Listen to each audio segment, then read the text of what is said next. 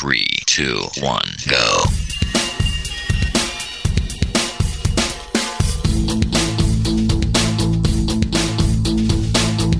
Enredando, la informática que se escucha.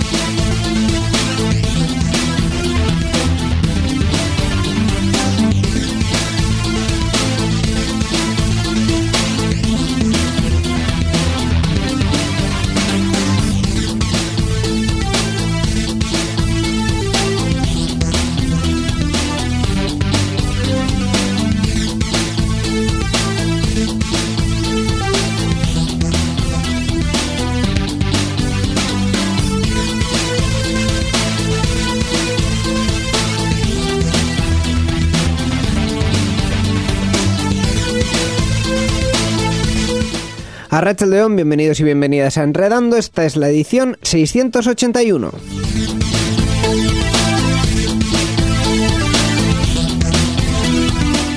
Y como cada dos semanas, aquí estamos para hablaros de tecnología en general y de cosas varias en particular, y como siempre muy concretos y nada abstractos nunca. Eh, Miquel Carmona, buenas tardes, a Rachel León. Hola, buenas tardes, Íñigo Sendino. Encantado de estar una semana más en Enredando. Mm, estoy contando cabezas y a mí me sobra gente aquí. A ver, Borja Arbosa, vamos a ver, pero tú no has encontrado la puerta de salida. Es que te está esto lleno de puertas. Y como si luego nadie me explica, ¿no habláis con seguridad para esas cosas? No, es que esto es una sala, es como una sala de escape. Tienes que encontrar tú solo la salida. Pues eso no me lo dijeron cuando vine. Ah, Tienes bueno. que eh, salir pa- es- del el escape es por, para escapar. Bueno, aquí hay un invitado que no sabe que no tiene que hablar hasta que se presente, así que igual se le ha oído de fondo. Vale. Eh, hola Sorchi, buenas tardes. Hola, señor Íñigo Sendino, ¿qué tal? Vamos a proceder a presentarte como corresponde, mm, eh, porque Miquel Carmona es un tipo muy ordenado. Ah, Vamos por orden. Lo primero, por- lo primero lo primero. Las formas de participación. Eh, sí, correcto. Eso, tenemos una página web www.enredando.net y un correo electrónico y la dirección es oyentes arroba enredando.net. Y ahora ya podemos proceder a presentar el invitado si quieres. ya. Pero antes te voy a decir que Borja No es una buena influencia porque los dos últimos programas ha estado él y, y se nos ha ido toda la estructura Todo de todo madre. a- a- al carajo.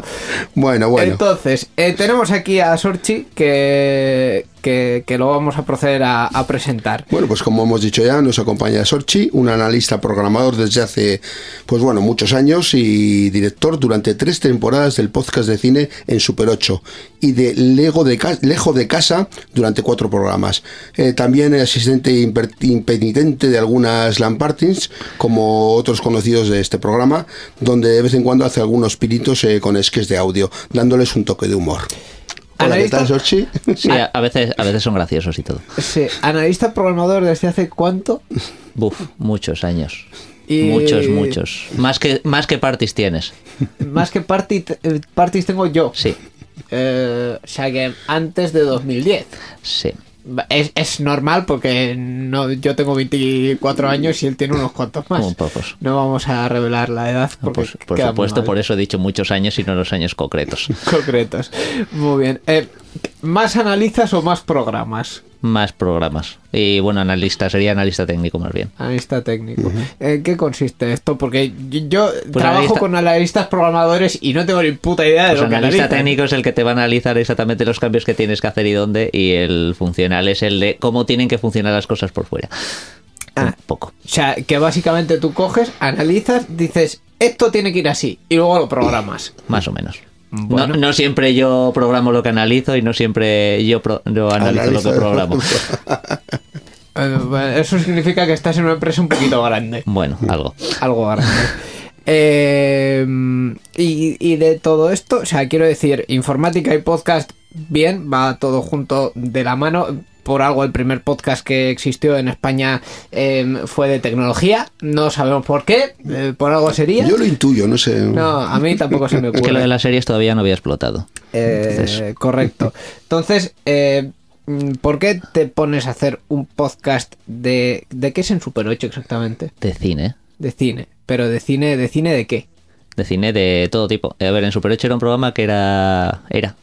Era. Era ya, ya eh, lo has matado. Era pasado. Bueno, está un poco muerto. Eh, pero bueno. Lo tenemos ahí en. Pues, ojo, por lo menos di que es zombie. Yo intento Vale. revivirlo. Es, es zombie y recibo extorsiones de señor Ardosa para, para intentar revivirlo ahí en- con un programa especial. O sea, aparte de ser un, Se está un- un- un chupóptero de enredando, también lo estamos presentando como delincuente. Vamos Sí. bien. Oye, Sí, pero vale, yo creía que ya se sabía. No, creo que no. Ah, vale. Ups. ¿Qué le vamos a hacer? Bueno, teniendo en cuenta su profesión, yo creía que ya se sabía también. Madre mía, Bueno. qué mal estoy quedando. Bueno, son, son gente de bien, a Me, pesar me voy de un rato a ver si encuentro la salida. Yo creo que esta vez lo intento, a ver si lo consigo. No sé, yo, es un poco laberíntico esto, ¿no? Bueno, en, en Super 8 entonces era un podcast de cine de... Un podcast de cine que en cada programa pues se hacía una película tipo como se hace la noche de la TV. Un poco de ese rollo, pues contando anécdotas de rodaje, de los actores, del director, de cosas que pasan alrededor de esa película en concreto. Porque Eh, intentaba ser un poco sí. atemporal, en plan de, bueno, yo analizo una Pero película. De una película hablaba sobre esa película. Sí. Entonces no es como la noche de, porque de la película a veces habla muy poquito. Y habla Bueno. de muchas cosas. Es- estás hablando con un experto de la noche de... Pero está rodeando, Sí. todo está rodeando la película. Sí, pero. Igual hablan la de, los película- actores o de lo que Eso sea, es. pero bueno. Yo también me iba Bueno. mucho por las ramas luego. Sí. Y, Bueno, entonces sí, más parecido. y el podcast Lejo de Caza. Lejos de casa era un podcast que hice con un compañero mío que estaba haciendo un máster en Dinamarca. Le dije, pues vale, pues vamos a hacer un programa contigo o vamos a hacer una serie de programas contigo, pero no para gente que se quiere ir de vacaciones a Dinamarca, sino con gente que tenga que estar viviendo en Dinamarca para que conozca, bueno, pues si tiene algún problema sanitario donde tiene que ir, qué medios de transporte tiene que usar, qué abono se tiene que sacar. O sea, Gente la que tiene que, que vivir allí. Eso es, de gente que vaya a permanecer allí un cierto tiempo. La idea era, pues, hacer una serie de programas con él y luego, pues, con otra persona que esté en las mismas circunstancias en otro sitio y en otro sitio, pero bueno, se quedó ahí en esos cuatro programas. Mm, intención de revivirlo alguna. Bueno, si encuentro alguna alguien que se deje, pues Bueno, Hay posibilidades pues siempre. Ya sabemos, eh, Sorchi es un tipo con muchos podcasts zombie. Ayudadle a A resucitarlos, revivir. por favor. Gente de otros países de Europa o incluso del mundo, poneros en contacto con él y podéis contarle de lo cómo hacer para vivir en esos sitios. eso es. Ahora podrías haber metido las formas de contacto, pero no lo vamos a hacer porque lo que vamos a hacer es ir directamente a las noticias. La informática que se escucha.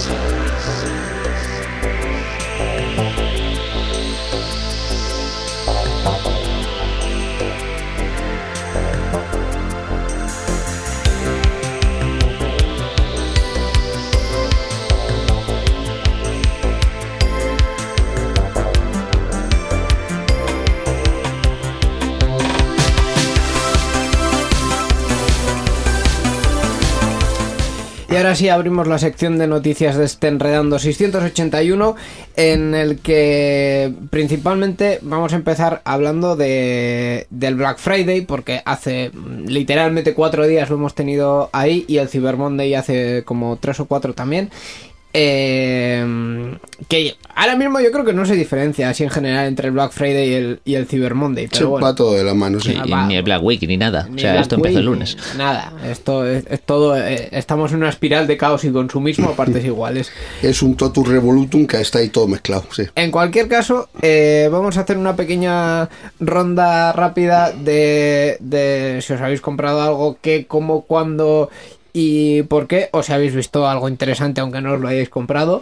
Eh, yo, por ejemplo, en, en Sarian Sear he comentado que en Sarian Sear, eh, la semana pasada comenté que, que- que vi tarjetas de memoria por 25 céntimos, lo cual no tenía ningún sentido, pero bueno, Eh, no es lo que me he comprado yo. Así que vamos a empezar por por Miquel, por ejemplo. Miquel, ¿tú te has comprado algo en el Black Friday? Yo he comprado algunas cositas, he comprado unos repuestos para móviles, una batería que necesitaba también porque tenía una- la que tenía estaba fallando, no para mí, para un familiar, una tarjeta de memoria y luego lo, lo más así eh, aparente que me compré es una videocámara que estoy esperando recibir. Oh, vaya. de tarjetita muy chula que ya te enseñaré cuando la tenga por aquí. Ya, Eh, creo, la reciba. creo que algo haremos en Euska Digital con esa cámara. Además fue una recomendación de nuestro amigo Manuel Montes. de, de nuestro amigo y técnico auxiliar Manuel Montes. que me que le pregunté. ¿qué, qué tarjeta, qué cámara y tal me recomiendas? Me recomendó una, tenía muy buena pinta y ha acabado cayendo en un Black Friday. Pero cámara de qué tipo? Cámara de vídeo. Pero de estas pequeñas, grandes, regulares. Pequeñita, pequeñita, pues una cosita, bueno, no sé, un palmo más o menos. Y bueno, de Sony. Bueno, una tal, compacta bueno, de estas, Sí, lo compacta, Vale, con vale. tarjeta de memoria y eso, lo, lo que se oye hoy en día, vamos, no, es lo que se estila hoy en día. Una de esas cámaras que se cogen así como con el puño entero. Sí, más o menos. Muy bien. Efectivamente. Y un poco más grande que lo que has señalado de un, de que parece un móvil, Sí, más bueno, o pero menos. es un puño Sí. entero, básicamente. Muy Es- de los lo- viejos, pero- rodeas la cámara con, con la mano. Sí, más o menos, sí. Eh, Con su pantallica de estas, televisor Y, y creo que también algún altavoz o algo por ahí también ha caído, ¿no? En el Black Friday. Un altavoz, también un altavoz, sí, también, también altavoz. Uno, bueno, más de uno, unos cuantos. Unos seis. Sí, para hacer así como un sonido un poco envolvente también. Efectivamente. Eh, ¿En tu caso ha sido físico o online? Es decir, en tiendas físicas de te has bajado a la Gran Vía y has visto lo que había. Todo ha sido online. Todo online. Todo ha sido online. No, no ha habido ahí compra, compra física. No, no, todo ha sido online. Mm, vaya. Eh, mm, Sorchi, ¿tú qué te has comprado en el Black Friday? Pues yo tenía que ir, mira, la lista de Amazon de los pedidos que están por llegar. vaya, vaya, es algo que yo no conozco para nada, ¿verdad, Los Borja? pedidos que están por llegar como si fueran los Reyes Magos. A ver, Sí. tenemos un teclado un teclado mecánico por aquí. Sí. Eh, han bajado 15 eurillos. Está mal. Una cazuela de cocina de esta sola de a fuego lento, que no sé por qué, pero bueno, lo utilizaré tres veces y luego pasará lo que pase. Veremos. Una cocina, coci- cazuela de cocina de ella sola. ¿Un robot de cocina? O... No, el rollo no es ma- más, barato que eso. Ah. Eh, el rollo es tipo, el sistema es parecido al de las arroceras, Sí. digamos, pero tiene dentro un recipiente que es cerámico. Ajá. Entonces, pues es más para hacer guisos, carnes y cosas de ese estilo, dejarlo ahí siete horas cocinando solo, como si fuera tu abuela, y, y encontrarte comida que sea comestible a la vuelta. O algo. O algo así. O lo que sea. Buena que suerte. Eh, de momento tengo hechas unas lentejas y están buenas. Oye, Así que ni tan mal. todo muy tecnológico por lo que podemos ver. Eso es. Y una cámara de estas de, de acción. Por eso le preguntaba a Miguel qué tipo de cámara, porque era una cámara de estas pequeñitas que era en 1080 y ya está. Tipo GoPro. Tipo, GoPro, pero co- con un- algún cero menos. Algún O sea cero que menos. no sé si la, sí, no sé si la No, distribuía la, la- Xiaomi. la mía es tipo o sea, el handicap, ese tipo de. Un No, esta no es si poquito de más grande igual. distribuida por Xiaomi, me parece. Creo que la marca que lo fabrican en realidad es otra, pero La bueno. Gcam. Eso es. Ah, ah, bueno, entonces es otra cámara que nos podemos afanar. Bien. Eso es. Bien, ya tenemos varias cámaras para poder afanar. Y estaba por 30 pavillos además. Mm, que, 30 bueno, solo. 32. Bueno, mm, en fin. Bueno. Eh, ¿Cuánto te has ahorrado más o menos en lo que has pedido? Pues en Cal- el- más o menos. en- que el, a ojo con cuero que Unos 15 calcules. euros en el teclado y unos también 15 eurillos en la cámara, más o menos. O sea, unos 30 euros te has ahorrado. Ah, ¿verdad? por supuesto. Y 5 euros que me he ahorrado en comprar la versión Blu-ray de Demolition Man. ah, que es una película. Sí, es una película preciosa analizada en uno de los programas de un Super 8. Ah, estupendo, pues oye. Así me Eh. Tenéis que escuchar. Eso de Blu-ray me suena a mí de algo, no sé. Así me tocó ya. Ahí, ahí está, tenéis que escuchar ese programa de Super 8 Eso es. y todos en general. Eh, ¿De físico no has tenido nada? No, Amazon es mi pastor y nada me falta. Amén. Pues, An- antes de darle paso a Borja mm, con su estupenda cosa del Black Friday, porque me temo que nos va a dar bastante juego, Sí. He de deciros que yo en el Black Friday me he comprado sábanas. En, en Amazon. No, Ah. lo peor es que no, es que ¿Ha fui- sido tienda física? Fui el otro día a un, un centro comercial muy afamado en Vitoria, o sea, Boulevard, y dije, pues voy a ver, eh, necesito sábanas para mi cama, voy a ver. Y terminé en una de las tiendas del Boulevard comprando sábanas en un Black Friday. Debajo de un cartel que ponía Black Friday. Correcto. Ah, vale. Parece Sí. algo bastante tecnológico para enredando. Correcto, efectivamente. Pero he de decirte que creo que me ahorré como entre 15 y 20 pavos Joder, está bien. en, en sábanas. Está bien. Lo cual te hace estar más calentito en el- con esas sábanas. Mm, Ahora me falta ir a Ikea a por el nórdico. Uh. Entonces, Ahí es donde te gastarás 15 o 20 pavos de más. Bien. No, creo Bueno, que no, pues pero- compensa una cosa con la otra. Igual me gasto 15-20 pavos en ir y volver. Eso ya es ¿Ves? otra, otra historia patrocinada por la Diputación Foral de Vizcaya y sus estupendas carreteras. Eh, Borja, ¿qué has traído? Pues mira, a diferencia de vosotros, yo creo que he sido el único que ton- ha comprado y no en internet. Más que nada porque de Discúlpame, unos... yo tampoco he comprado en internet. Yo he Cierto. comprado nada tecnológico. De- pero no eso he es, comprado- yo he Algo- comprado algo algo tecnológico fuera de internet, fuera de fuera internet. que no sea online. Porque es que a diferencia de otros años para atrás ya el, el Black Friday está globalizado y encuentras de todo en todas partes, ya no te tienes que basar solo en internet y tampoco te falta ir a internet para encontrarte los mejores precios o los precios más baratos, depende de lo que quieras comprar, evidentemente. Había el otro día creo que había una noticia preciosa que no sé si era en el correo de la Sociedad Vitoria que ponía literalmente el 40% de los comercios físicos no se adhiere al Black Friday y yo estaba pensando "Jo, y esa es la noticia del 60% restante que pasa Que ya van debería ser que el 60% sí, ¿no? El 60% Esa es la restante han puesto un cartelón en medio de la calle. Ay, ay, ay. se ha agotado la pintura negra en, en Vitoria.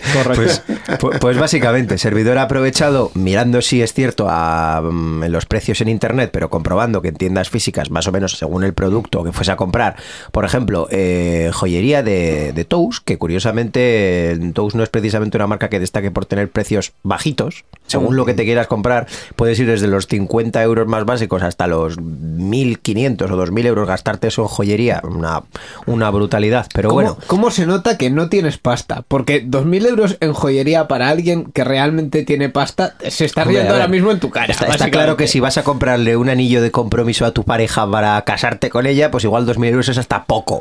Pero mm, de normal gastarse, yo qué sé, 1.500 euros en unos pendientes en un anillo normal, corriente, o sea, normal, corriente, que no es de nada simbólico especial, pues no sé, igual yo soy que, que no me parece que la joyería merezca tanto la pena. A mí tampoco. Si te metes ahí y ves descuentos del 20 o el 30% en una cosa que cueste 500 euros, es que joder, son 100 euros de, de descuento. Entonces, bueno, pues he aprovechado para comprar regalos navideños para mi señora madre y ahorrarme con ello, pues lo dicho, unos 100 euros que está, que está bastante bien, teniendo en cuenta eso, de, de dónde partimos. Como tu madre oiga este programa va a decir, este tío es un rata. No, no, no, si me animó ella a hacerlo. Ah, vale. Entonces Las- está... Hombre, que hijo, dirigen los regalos". es que me he enterado de que Tous está en Black Friday y si quieres te digo ya, mi regalo de Navidad vas y lo compras. Y digo, pues claro Pues que sí, hombre. Pues sí. Va- Vaya en directa, oye. Contaría más, tú me diste la vida, yo te compro unos pendientes. Qué menos, ¿no? Eh, eh, ¿Tous es la de los ositos? Sí, esa. Pero se ha Eh, cogido algo sin osito. O sea, no le gusta. la joyería de 1500 pavos que parece el, el joyero de una niña de 5 años. Sí, yo creo que no sé, debe ser que por eso triunfan Vale. tanto. Yo, yo tampoco lo entiendo, ¿eh? conste que yo, yo, yo no compraría eso para mí ni de locos. Ni lo otro tampoco, supongo, pero vamos. Obviamente. Entonces, eh, con lo que me he quedado yo, que es una cosa bastante más sencillita, que originalmente está a, a 60 euros y que ahora lo han puesto a 30. Y pienso yo, no es una cosa que te vaya a solucionar la vida, pero por 30 pavos es un cacharrete que merece la pena y si queréis os lo presento. Vale. Muy bien. O, o que se presente él solo. O no que sé. se presente el solo, no sé. Ok, Google.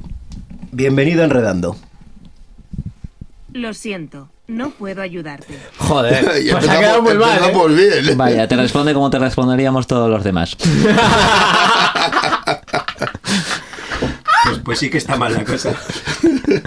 En fin, entonces dices que podemos podemos abrir la veda para, para hacer para hacer pruebas. Yo te estaba señalando que pusiese el micrófono para ti, para, para responderme a la pregunta que te iba a hacer, pero bueno, podemos abrir la veda para preguntarle cosas a Google, ¿no? Preguntadle, preguntadle lo que queráis. Bueno, vamos a ir con un clásico entonces de, de Euskadi Digital. Ok, Google, cuéntame un chiste. ¿Un chiste? Marchando. ¿Cuál es el colmo de un cocinero? Que se le vaya la olla. Bien, estupendo. Una, Tiene el nivel de su digital. correcto. Lo que mola es el sonidito final, ya. Una, una de las cosas que habéis visto es que a pesar de que es eh, el aparato de, de Borja, que mal ha quedado esta frase, a pesar de que es el aparato de Borja, los demás también podemos invocarlo, aparte de, de las características que tenga la voz de cada uno, eh, porque no está limitado al OK Google de una persona. Y lo acabo de activar. sí, A ver qué dice. que no te he entendido. Claro, no le has dado ninguna No, orden. no no algo, nada. buenos días o algo. Pues eh, prueba tu Sorchi, venga. A ver, ok Google. Buenos días. Hola. Lo siento, no puedo volver a activar el sonido del teléfono desde Google Home. Explícanos, Borja, qué acaba de pasar ahí. Sí, básicamente buenos días es un comando muy bonito en el que Google... Con cielos Me- parcialmente nubosos. Usted sigue hablando de cosas. Hoy va a estar parcialmente nublado. Se prevé una temperatura máxima de 11 y una mínima de 5. Que Vale, la fuerza te acompañe. qué bonito. Tachan. Así, así de maravilloso lo hace, así de maravilloso lo hace. Entonces, a mí me parece una cosa que mm, incluso tiene atajos, tú le puedes configurar atajos y decirle buenos días, buenas noches, voy a tal sitio, voy a hacer tal cosa y tiene pues como, como haría IFTTT, que ya conocemos algunos los atajos de estos sistemas, pues si le digo esto, haces esto otro. Y tú además has probado esos atajos, ¿verdad? Eh, yo probé, bueno, nosotros estuvimos mirando eh, con un compañero el de las rutinas que tenía, que se llaman rutinas lo que tiene, tiene cinco predefinidas, pero tú puedes definir más. Y tenía, por ejemplo, una que era buenas noches, que lo que te hacía es pues te bajaba notificaciones, te leía tu agenda del día siguiente, y si lo tenías puesto, pues te ponía sonidos para dormir, que iban desde pajarillos hasta una tormenta. Oh, qué bonito. Una tormenta es lo más relajante para dormir. Sí, sí, sí. me sí. parece que está bastante bien. Eh, ¿Podemos seguir probándolo? Pues vamos a ver si está preparado para volver a contestar. Pues, pues ahí. Uy, Qué bonito el sonido. Miquel, dile algo, a ver si. Yo es que no sé qué preguntarle, la verdad, no se me ocurre nada ahora mismo. Le, le puedes decir cualquier cosa. Desde. eh, aparte de los comandos que hemos comentado, pues eh, que te diga algún dato de cuando nació alguien, eh, el tiempo, te puede decir. Te puede decir rutas y esas cosas, en plan de quiero ir a Vitoria, ¿cuánto tardo? Sí, creo que algo así es posible. Eh, pues, pues no sé. Por ejemplo, vamos a revelar nuestros planes de, de hoy. ok, Google. ¿Cuánto tardo en llegar al subway en transporte público? A Lo ver. siento, no puedo ayudarte. Demasiado sofisticado. Pero bueno. Yo creo que tendrías que pensar mejor la pregunta. Ah, Pues me pilla un poco. Espera, es- un poco esta mal. creo que la probé yo ayer. Ok, Google. ¿Cuál es el sentido de la vida? Yo también me lo pregunto. Bueno. Y luego ya está el espectro chorradas de eh, quién eres, que te- que te- cómo te cae Siri, mm, cásate conmigo mm, y esas cosas. Por ejemplo, lo de Siri creo que era gracioso. Ok, Google, ¿qué- ¿cómo te cae Siri? Parece que es muy lista.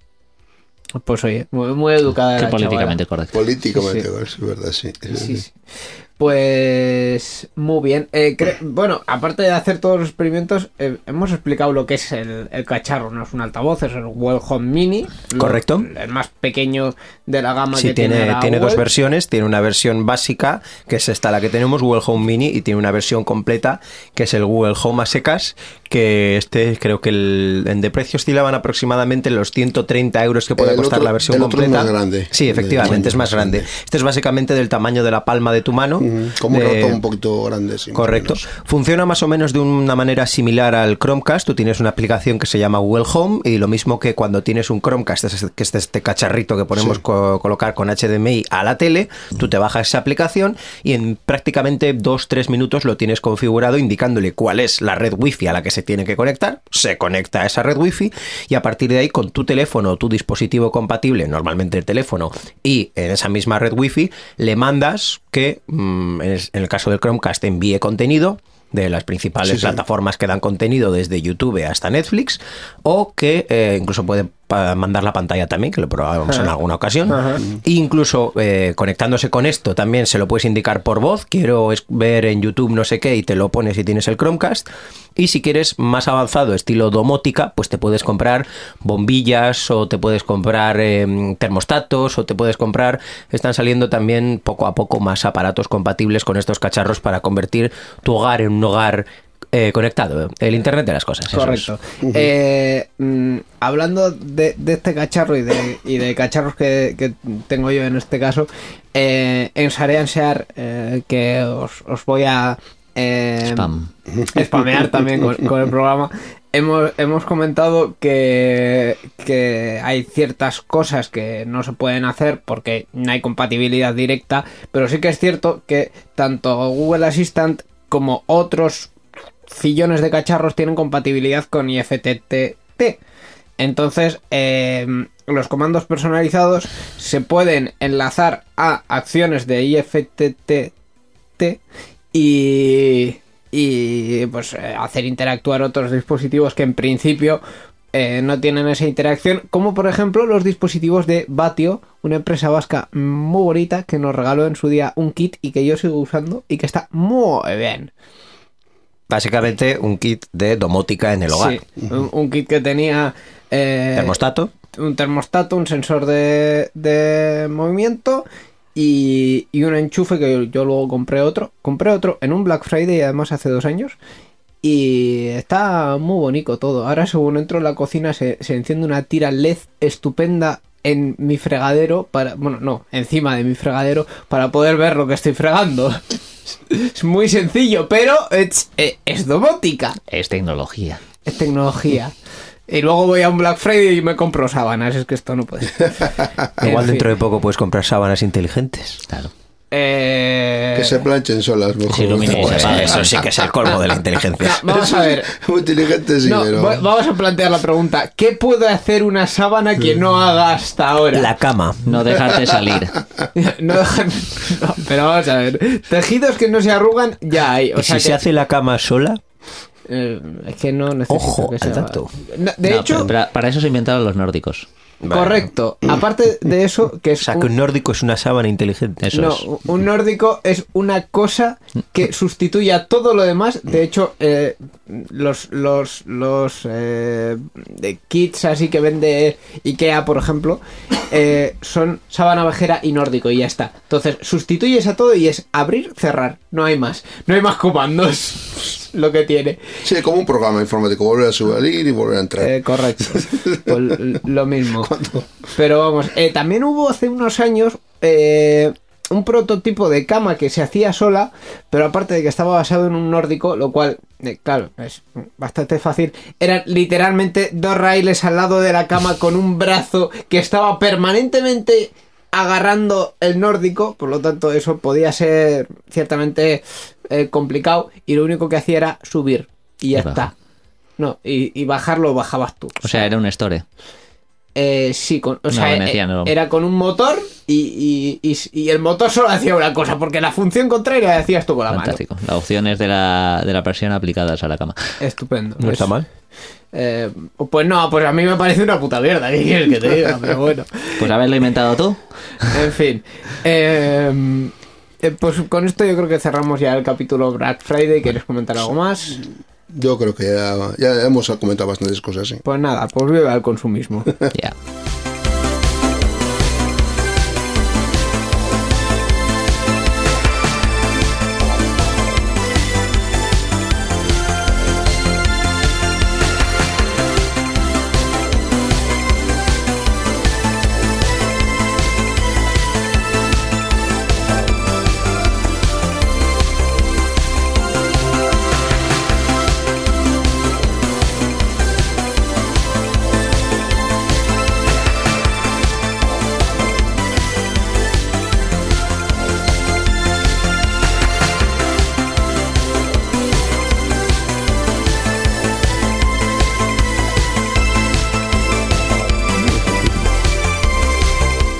El fascismo, mm, Sorchi.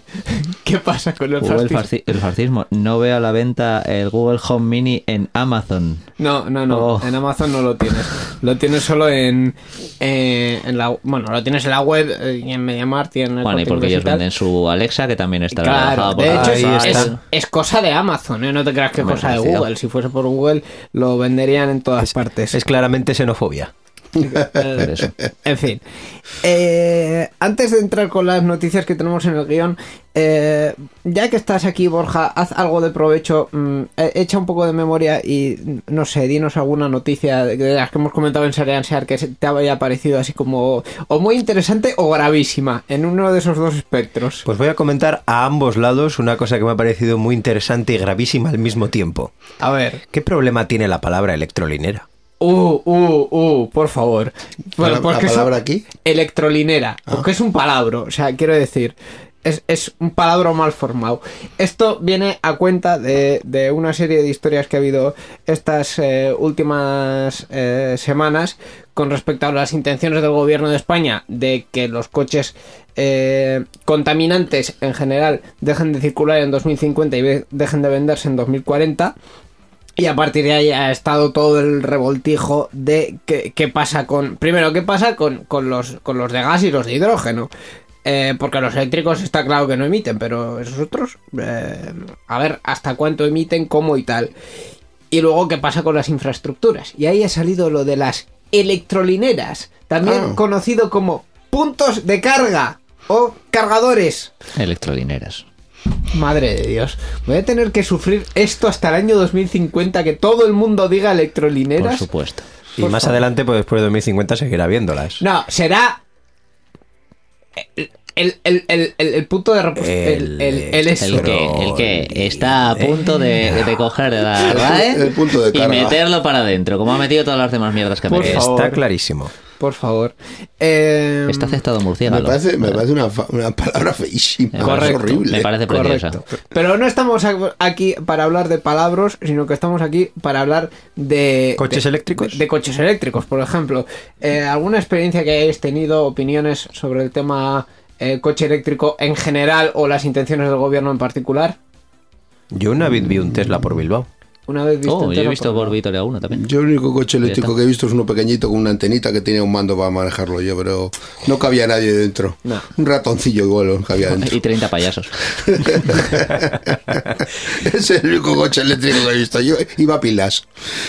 Bueno, entonces... Estos también, los grandes también van a pilas. Sí, sí, sí. De hecho, bueno, sí, son sí. baterías. No, no, no. No, son, no, son pilas. baterías, pero son. De, o sea, lo que es el tamaño de una pila AA, eso por. No sé si son. Eh, 120 y pico mil las que usa el Tesla. Pero, pero así, a esa escala. O sea, una con otra, pero las celdas son eso, baterías Sí, sí. AA, básicamente. Vaya, vaya. Eh, Pues a ver, yo mm, tengo curiosidad, la verdad, por, por, por montarme en uno de esos, aunque solo sea por alguna vez cogería uno de esos taxis que, que he visto por Bilbao. No sé si hay más de uno. Yo he visto Eh, uno mira, que es un Tesla Model S. Yo tengo la experiencia con- contraria, o sea, el coche pequeñito y luego al autobús, porque autobús eléctrico sí, sí Ah, sí, sí, sí, autobuses eléctricos algunas eléctricos veces los, y- los ves circular por Muy- ahí. muy Pero curiosos. Tengo curiosidad por ver ese coche por dentro porque es algo así hoy en día como el Cadillac de los coches eléctricos y no solo por, porque tiene una supuesta mayor autonomía que el resto de coches eléctricos, sino por también eh, tal y como está montado de esta forma tan futurista que le encanta a Elon Musk. Eh, más que más que el Cadillac sería como un Audi, básicamente. Bueno. un poco más arriba que el Audi igual, pero por el precio, no por, no Ah, por la... yo, yo lo decía por el nivel, que es que Por encima de un. Tesla Model S en los eléctricos que encuentras. nada. El nivel es una pantalla digo. en vez del salpicadero y ya está, ¿no? Sí, Básicamente. Sí, Vale. sí, sí, no, o sea, quiero y decir... el autopilot final- creo, aunque Ah, ese sea un... Sí, pero eso al final son eh, estándares, entre comillas, del mercado, porque todos los coches eléctricos de, de 50.000 euros para arriba, y creo que, que había algún caso de, no sé si era Mercedes o, o Audi o alguno de estos, que, que también tenían los mismos sistemas. Menos depurados, pero son los mismos sistemas. O sea, es el control automático del giro y del acelerador y el freno. Entonces no... eh, no es nada especial lo que es el autopilot. Quizá los algoritmos que tengan por detrás y el el aprendizaje que hayan tenido, pero, pero poco más. La cuestión es, a día de hoy, ¿qué hace falta para tener un coche eléctrico en condiciones? Aparte de gastarse la pasta en comprarlo.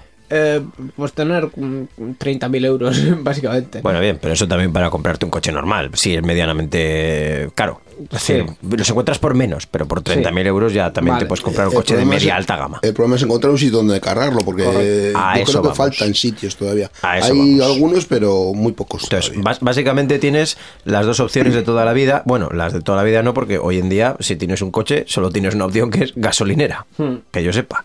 Ahora aumenta un dan una opción más, que es que lo cargues en tu casa y si eso te es posible, que es lo que comentábamos en su día en Sarea Ensear, de decir, vale, sí, mm, si tengo facilidad para llevarlo desde el enchufe de mi casa hasta el coche, por ejemplo, si vivo en una vivienda unifamiliar tipo americana o en una dosa o una Bueno, cosa de esas. O tengo un garaje en el piso y resulta que puedo habilitar ahí un punto de carga que también tiene su cosilla. Bueno, pues pero tenía ayudas, ¿no? Y movidas Sí, para sí, Sí, hay ayudas, la- pero, pero aún así, el poner un punto de carga en un garaje compartido es bastante complicado y bastante caro, porque mm, salvo que vivas en una vivienda relativamente nueva y haya un montón de canalizaciones y tal y cual, lo más normal que vas a tener que hacer es ponerte tu contadorcito, tu acometida nueva, tus eh, elementos de protección y luego ya ves qué pones para enchufar. Que puede ser un, un enchufe normal, no es recomendable, o puede ser un punto de carga un poco más eh, sofisticado. Pero aún con ayudas de 10.000 euros, no te, no te salva nadie. Pero te montas tu propia electrolinera en casa. Sí, de hecho, a ver, está, está bien, está bonito, porque, porque, porque está bonito, pero Se- segunda parte sería el coste. Podemos decir, con un enchufe normal no vale. ¿Por qué no vale? porque tiene una potencia irrisoria. O sea, con, con 16 amperios que da un enchufe que son... eh, pues no se me dan muy bien las matemáticas. 16 por 220, eh, pues con... Pues eso, dos... Con algo 3.000 kilovatios. y- Con tres, eso, con 3.600 con 3.600 kilovatios no, no, Sí, no 3.600. llegas a, a- a nada, básicamente. Entonces tienes que tener O sea, estaría ahí tres días cargándose. no, estaría una noche. Y la mayoría de gente lo que piensa es que el, el coche eléctrico vaya más a la, a la carga rápida. Entonces, carga rápida en, en casa o semi rápida, o no tan lenta, mejor dicho, eh, implica necesariamente que tengas que tener más potencia contratada, que tengas que tener eh, una infraestructura mejor y, y que al final todo sea más caro. Ya. Y de Sí, hecho, claro. lo, lo más normal eh, será mm, en, en un futuro no muy lejano que, que la gente que tiene cargadores tenga los cargadores, por, por ejemplo, en un contrato distinto para que pueda tener y en un- una infraestructura física distinta para que en el, en el cargador tenga, puedas tener una potencia contratada de la hostia y luego te acojas a una tarifa de discriminación horaria. Sí, depende del uso que le puedas dar, porque a ver, si lo, si lo puedes tener cargado toda la noche porque lo utilizas depende de a qué horas, pues lo tienes cargado desde las, yo qué sé, desde las 10, 11 de la noche hasta las 6 de la mañana, pues efectivamente con una tarifa de discriminación horaria igual hasta te sale a cuenta. Sí, pero de hecho hay tarifas de discriminación horaria para, para coches eléctricos. O sea, incluso creo que hay una tarifa regulada que, que, que lo lleva ya de, de serie que está pensado para eso, para que los coches carguen por la noche. Pero claro, incluso pudiendo cargar por la noche, si quieres que aquello sean cuatro horas, porque no, porque no quieres mm, eh, tener el riesgo de que a la mañana siguiente te falte autonomía, pues hay que, hay que echarle ahí la pasta en contratar, en contratar potencia. Y luego la segunda parte, que es, y vamos a decir que cargarlo en casa casi es, según el caso, el menor de tus problemas. Porque luego, si sales de tu ciudad y te quieres ir a otra, pues lo, lo que normalmente se usa el coche, que es desplazarse, Sí. te, tienes el problema de la autonomía y de la recarga. Correcto. Y de los 84 millones de sistemas de, de recarga que hay, que ninguno de ellos, por cierto, ha apostado por el autenticarme con la tarjeta de débito, porque todos, o sea, en casi todos los sistemas de, puntos de carga tienes que eh, pedir una tarjeta que te identifique de antes. Entonces, mm, claro, no puedes ir a Lerma y coger el primer cargador que haya porque vas a ir a, a lo que es el cargador físicamente y no vas a poder cargar. Eh, y eso independientemente de las tarifas, que lo de las tarifas también es, eh, va a ser un poco también como los como los como las gasolineras, que cada uno va a poner su precio. Ob- Obviamente, cuando vas a ese tipo de sitios, estar cuatro horas cargando no es una opción, o por lo menos no es una opción viable, así que tienes que apostar por in- instalar cargadores de última generación súper rápidos, que a día de hoy pues igual te permiten cargar un vehículo de 400 kilómetros de autonomía máxima, como pudiera ser el Tesla Model S, en ¿qué? Media hora, en 40 minutos, y ya lo tienes cargado, a cambio de, ¿qué te digo yo? 12, 15 o 16 euros. Que dices, bueno, Bueno. pues 400 kilómetros por 16 euros, pues casi más o menos lo que me cuesta el diésel. Un poquito más, ¿no? Pero, No pero por lo menos lo relleno en dos minutos. O sea que, mi- Eso- que eso mientras sí. está recargando tienes que esperar 15 minutos o media hora. No más, más. O, más de- bueno, me- de hecho, sí, de- media de hora. media no, hora de para arriba. Sí, Sí, media los, para arriba. los cargadores rápidos están pensados para media hora. O sea, idealmente, en el mundo de Yuppie, ahora mismo cuando como se hacen eh, los, los viajes con un coche eléctrico, es viajo dos horas o tres, paro 15 minutos o media hora y, y sigo, que es como deberíamos conducir Me, todos. me tomo pero- algo, ¿no? Que eso acrecentará el hecho de que Sí. haya... Vaya, Íñigo, se está pareciendo bastante Ah, a una gasolinera. y no solo a, a un punto de carga. mm, Ajá. Vaya. ya. Entiendo por dónde vas, pero no me gusta la palabra, igualmente. Área de repostaje. Área de descanso. ¿Qué te parece área de descanso? ¿La Eso ya, eso ya existe y no tiene puntos de nada. Área de descanso No, el área de con descanso no puntos de tiene gasolina. Eh, Eso Que no. Área de descanso eléctrico. El área de descanso no tiene cafetería. Eso no, eso no es realidad comercial, Íñigo. Me, me- me parece más adecuado área de descanso eléctrico que electrolinera, pero bueno. Buah, En madre fin. mía. En cuanto Eh, encuentres una palabra, avísame. Va a venir Arturo Pérez de Berti y nos va a meter dos leches en cualquier momento, así que creo que vamos a ir cambiando de tema, ¿no, Miquel? Bien.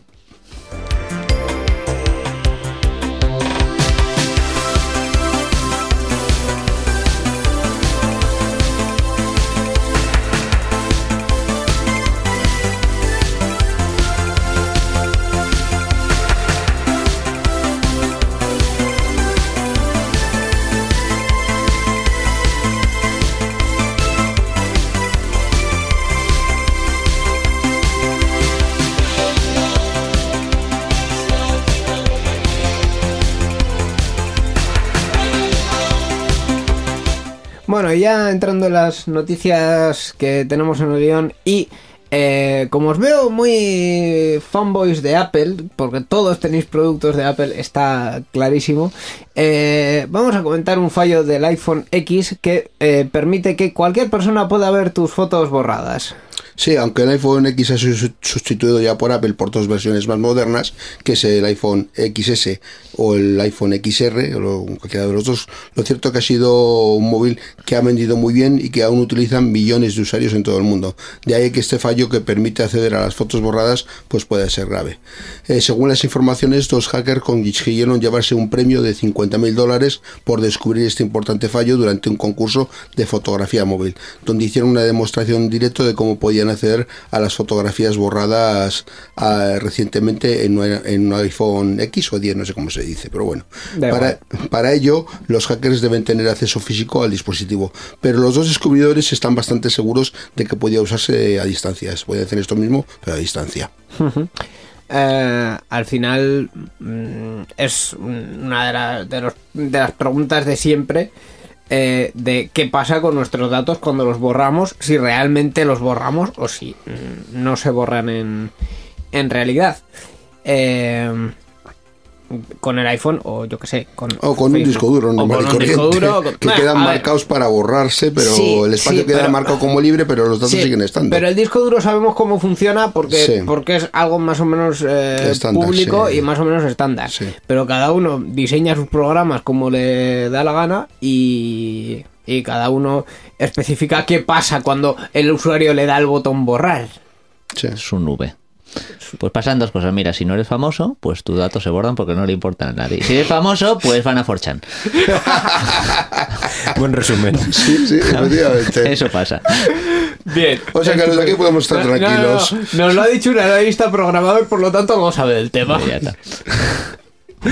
En fin, eh, ¿os preocupa así, aparte de que no tengáis un iPhone, obviamente, ¿os preocupa de este tipo de, de cosas? ¿O sois de esta gente que dice, si yo no tengo nada, si no soy interesante, si a mí la, la, la NSA no me, Yo- va, no me va a espiar. Yo soy de los que piensa de que si alguien recupera una foto mía y la ve, que se fastidie, que le eches. Yo soy de los que piensa que efectivamente los datos son importantes, pero por otro lado, uno que puede hacer para. O sea, tampoco. O sea, las aplicaciones son vistosas, son bonitas, son útiles, aunque luego te dejen un rastro digital ahí o de tus datos queden en el, en el ciberespacio, que dirían, y otros los puedan usar. Evidentemente, escándalos como el de Cambridge Analytica o las elecciones o todas estas historias dejan a entrever que cada vez es más importante el uso de los datos y el uso de los datos personales de una forma colectiva o global. Entonces, sí que te preocupa, pero luego dices, pues bueno, pues mientras a mí me siga siendo útil también, algún coste tendrá que tener. Eso es, mientras, O sea- com- mientras compense, ¿no? Tú, tú eres de la gente que, que opina que eh, no vas a dejar de utilizar los sistemas que, que- te facilitan la vida y que del tema de la regulación se encarguen los de arriba. Sí, y eso, y que hay que ser consciente también de que eso está pasando, porque lo que tampoco se puede hacer es cerrar los ojos. Es decir, lo estás haciendo, vale, lo estás aceptando, vale, sabes que va a pasar, vale. Entonces, cuando veas algo que está específicamente diseñado para ti, no te sorprendas como, ay, qué curioso, qué casualidad. No, no es casualidad. Que alguien te mande justo un anuncio o un mensaje o algo que está directamente pensado para ti como público objetivo, no es casualidad. Es como la publicidad subliminal. Por lo menos la publicidad subliminal no la podías ver. Entonces, si querías tomarte una Coca-Cola, no sabías por qué era. Aquí quizás se puede ser un poco más consciente de que si han llegado a ofrecerme justo lo que yo necesito es por un motivo. Hombre, y al final una de las eh, ventajas, entre comillas, del mundo en que vivimos es que, eh, y especialmente después del, reglamento de protección de datos, del nuevo reglamento de protección de datos, eh, sabemos más o menos cómo funcionan las cosas, principalmente porque se montó un pollo de la leche eh, con el tema del aceptamiento explícito y tal.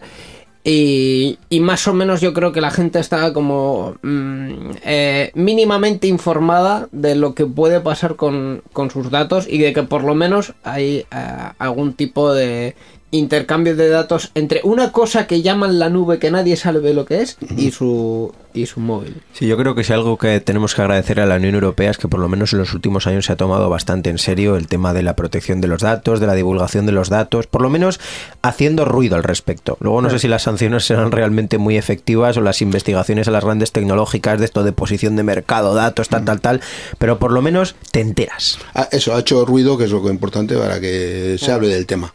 Que por cierto, esta semana ha habido también un ruido bastante importante con una cosa que a mí me ha parecido gravísima, pero gravísima a un nivel mm, estupefaciente, eh, que es eh, que hay un, un proyecto de ley que no sabemos si terminará convirtiéndose en ley, probablemente sí, eh, que permite a los partidos políticos utilizar nuestros datos. Nuestros datos incluye hacer perfiles individualizados con toda la información que hay en redes sociales, eh, tanto las públicas como las de acceso semi restringido, ejemplo WhatsApp.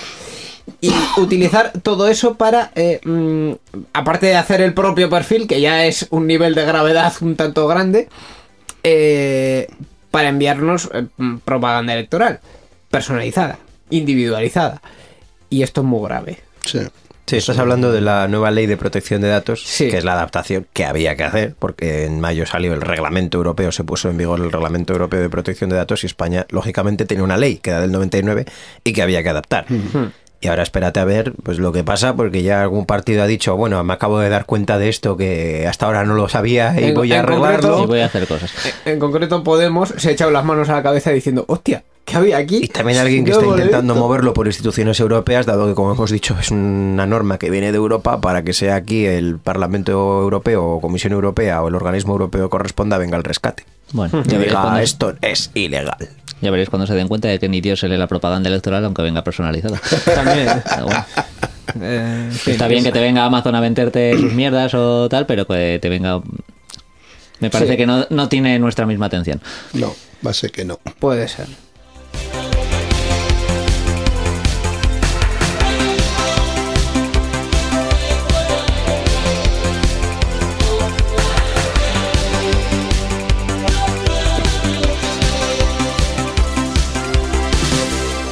Pues antes de cerrar la sección de noticias, como hoy solo hemos comentado una noticia eh, oficialmente, eh, os voy a dar eh, un par de minutos mm, por si queréis comentar alguna otra cosa que hayáis visto que os haya resultado interesante, eh, que mm, no sé, que, que haya sido así como muy...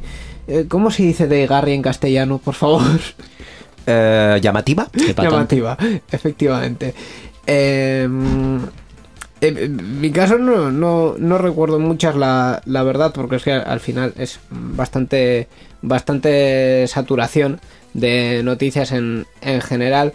Eh, pero bueno, andan ahí también eh, hablando de Europa con, con las multas a Google y tal, que no sabemos cómo terminará, pero lo que sí que está claro es que mm, eh, Google con vuestros datos, niños, algo está haciendo. Y algo está haciendo mm, un poco raro. Y con Android y tal, eh, parece ser que también, o al menos esa es la opinión de, de la Unión Europea. La prueba la tienes aquí delante. Solo con esto y unos pocos datos más, Google dentro de poco te presenta el programa. Pues, espero que no, por favor. Google ya te dice por dónde has ido, qué llamadas has hecho, qué grabaciones has hecho, etcétera, Hombre. etcétera, etcétera. ¿Qué más quieres? Va- Yo- va- yo- va- ¿Qué vamos a probar a ver si responde a algo más. Ok, Google. ¿Te gusta la radio? Lo siento, no sé cómo ayudarte. Jo, está, Todavía. está un poco espesa Google hoy. No, ¿eh? no, hoy no. Hoy no va a ser es el porque día. le pregunta a Borja y lo primero que le viene a la mente es que no sé cómo ayudarte, chaval. Estás, estás tan mal que no. Espérate, una última cosa. Ok, Google. ¿Cómo salgo de aquí, por favor? Lo siento, todavía no sé cómo ayudarte. Todavía.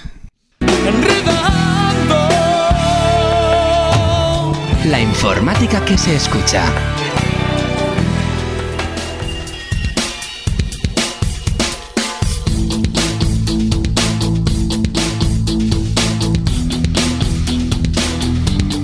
Pues hasta aquí ha llegado esta edición 681 de, de Enredando. Sorchi, hijo, ¿lo has pasado bien? Yo me lo he pasado muy bien. ¿Te lo has pasado bien? Sí, muy divertido. Estupendo.